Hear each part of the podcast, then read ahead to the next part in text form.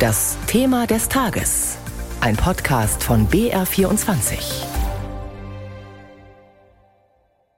Jetzt, Ende November, erwischt es nicht nur Erwachsene, sondern gerade auch viele Kinder mit Husten und Schnupfen. Die Zahl der Atemwegserkrankungen steigt, auch ausgelöst durch das sogenannte RS-Virus. Für Babys und Kleinkinder kann das Virus im schlimmsten Fall sogar lebensbedrohlich sein. Aktuell verzeichnen Mediziner besonders viele RSV-Erkrankungen und das bringt die Kliniken in ganz Bayern an ihre Grenzen, wie eine Umfrage des BR heute ergeben hat. Mehr dazu gleich hier bei uns im BR24 Thema des Tages. Zunächst aber eine Einordnung von Johannes Rostdeutscher aus unserer Wissenschaftsredaktion. Das V am Ende der Kurzform RSV deutet schon darauf hin, worum es geht. Um ein Virus. Das respiratorische Syncytialvirus.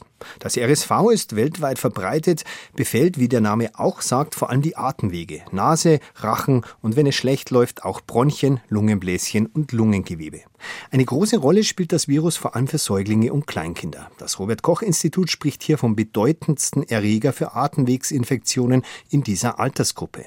Grundsätzlich sei die Verbreitung in der Bevölkerung jahrelang, Zitat, unterbewertet gewesen. Laut RKI infiziert sich so gut wie jedes Kind in den ersten zwei Lebensjahren mindestens einmal mit dem Virus.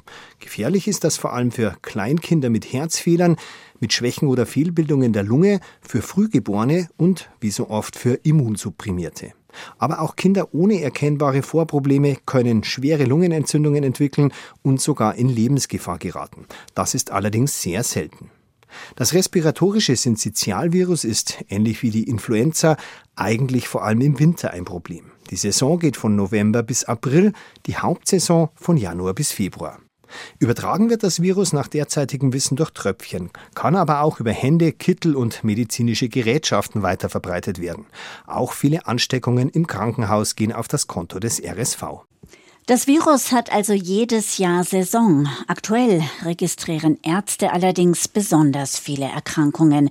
Welche Folgen das für die Kliniken in Bayern hat, darüber berichtet Mira Bartelmann. Der knapp zweijährige Sohn von Michael Christ aus München hat starken Husten und Schnupfen. Es besteht der Verdacht, dass sich der Junge mit dem RS-Virus infiziert hat, das bei Babys und Kleinkindern zu akuter Atemnot führen kann. Christ fährt umgehend in die Kinderklinik des Schwabinger Krankenhauses. Doch die Situation vor Ort schockiert ihn. Es gab einfach keine stationären Behandlungszimmer mehr, in ganz München nicht mehr. Und diesbezüglich musste mein Sohn, knapp zwei Jahre alt, mit meiner Frau in einem Behandlungszimmer nächtigen auf einer Behandlungsliege. Meine Frau hat einen Stuhl reinbekommen, um zu gucken, dass der Kleine nicht aus dem Bett fällt oder dass er sich nicht mit dem Schlauch stranguliert. Doch nicht nur die Kinderklinik in München-Schwabing ist überlastet. Nina Meckel, Sprecherin der Deutschen Interdisziplinären Vereinigung für Intensiv- und Notfallmedizin, kurz DIVI, schlägt Alarm. Es sind einfach viel zu viele sehr kranke Kinder in einer Situation, wo Kinderkliniken sowieso schon immer im regulären Alltag sagen, wir haben keine Betten. Und entsprechend müssen wir jetzt überlegen, wie können wir all diese kleinen Patienten versorgen. Zahlreiche bayerische Kinderkliniken bestätigen auf BR-Anfrage die sehr angespannte Situation. So berichtet das Kinderkrankenhaus St. Hedwig in Regensburg, dass man zwar noch alle Kinder unterbringen könne, planbare Eingriffe und Behandlungen aber bereits verschoben würden. Auch das Uniklinikum Erlangen befürchtet bei weiterer Verschärfung der Lage, diesen Schritt gehen zu müssen. Im Kinderklinikum Nürnberg ist bereits eine gesamte Station mit RSV-Patienten belegt.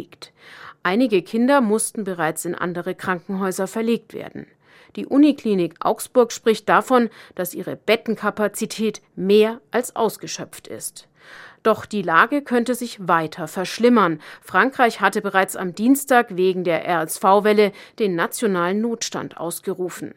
Bei der Divi geht man davon aus, dass die Zahl der am RS-Virus erkrankten Kinder nochmal stark ansteigt. Sprecherin Meckel skizziert die zu erwartenden Konsequenzen. Wir wissen leider mit großer Sicherheit, dass wir nicht alle Kinder versorgen können. Es ist jetzt nicht so, dass sie in die Klinik kommen und gleich wieder nach Hause geschickt werden. Sie müssen aber sehr lange warten. Und es werden auch sicherlich Kinder, die sonst stationär aufgenommen worden wären, werden wieder nach Hause geschickt. Es findet eine sogenannte Priorisierung statt. Priorisierung in der Kinder- und Jugendmedizin gibt es schon seit vielen Jahren. Laut Experten versetzen die Wintermonate mit hohen RS-Virus- und Influenza-Fallzahlen die Kinderkliniken nun aber zunehmend in einen katastrophalen Zustand. Das war Mira Bartelmann mit ihrem Blick auf Bayern. Die Kliniken sprechen von einer besonders starken Infektionswelle mit dem RS-Virus. Das zeigt sich im Moment auch am Haunerschen Kinderspital in München. Professor Johannes Hübner ist dort Leiter der pädiatrischen Infektiologie. Stefan Einöder hat mit ihm gesprochen. Herr Professor Hübner, wie wirkt sich denn diese Infektionswelle bei Ihnen konkret aus? Also im Moment ist bei uns, und das ist nicht nur bei uns in München, sondern im Prinzip in ganz Bayern und letzten Endes auch in der ganzen Bundesrepublik, sind die Kliniken überrannt, überlaufen mit Kindern mit respiratorischen Atemwegsinfekten. Davon sind einige wirklich so krank, dass wir sie auch aufnehmen müssen. Die brauchen Sauerstoff. Einige sind sogar so krank, dass wir sie auf Intensivstationen aufnehmen müssen und beatmen müssen. Und das ist was, was wir in gewisser Weise eigentlich jedes Jahr sehen. RSV kommt schon jedes Jahr vor. Die Welle dieses Mal ist aber doch deutlich größer. Woran liegt das denn, dass es in diesem Jahr so dramatisch ist? Darüber streiten wir Fachleute uns, aber meine Erklärung ist einfach die, dass wir einige Jahre diese Infektionen jetzt komplett ausgelassen haben. Es ist normalerweise so, dass ein Kind, was auf die Welt kommt, innerhalb der ersten ein bis zwei Lebensjahre mit diesen Viren in Kontakt kommt, eine Infektion durchmacht und dann auf eine gewisse Art und Weise auf jeden Fall geschützt ist. Und wenn diese Infektion, dieser normale Schutz halt ausbleibt, dann äh, sammeln sich halt die Kinder, die empfänglich sind, die das Virus noch nicht gesehen haben und werden halt alle gleichzeitig äh, infiziert. Ich glaube, das ist das, was wir im Moment sehen. Wenn ich Sie richtig verstehe, ist die Lage jetzt schon dramatisch. Was erwarten Sie denn für die kommenden Tage oder Wochen?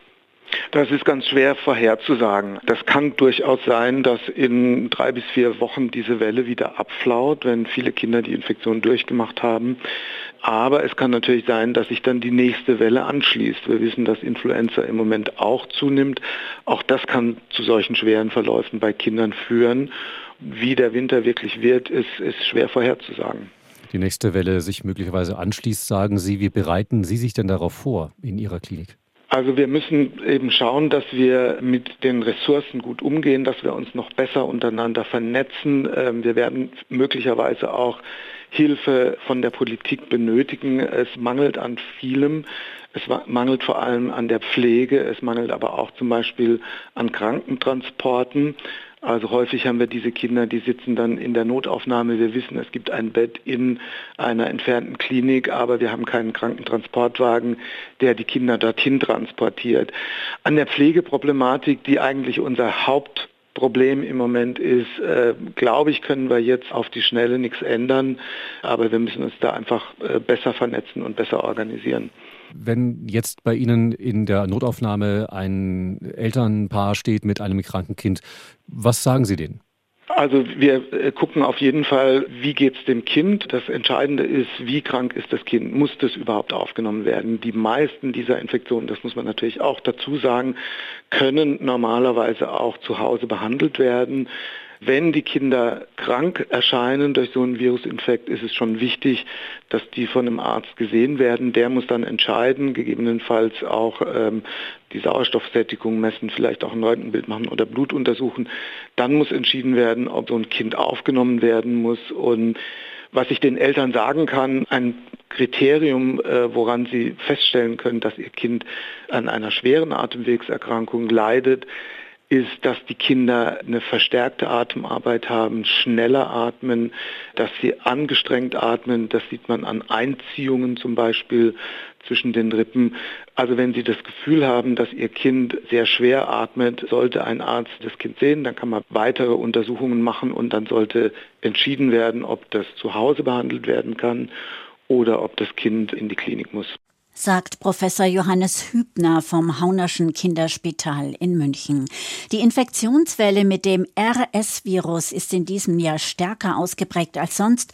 Für die Kliniken in Deutschland und auch in Bayern heißt das, Intensivbetten für Kinder sind aktuell sehr knapp.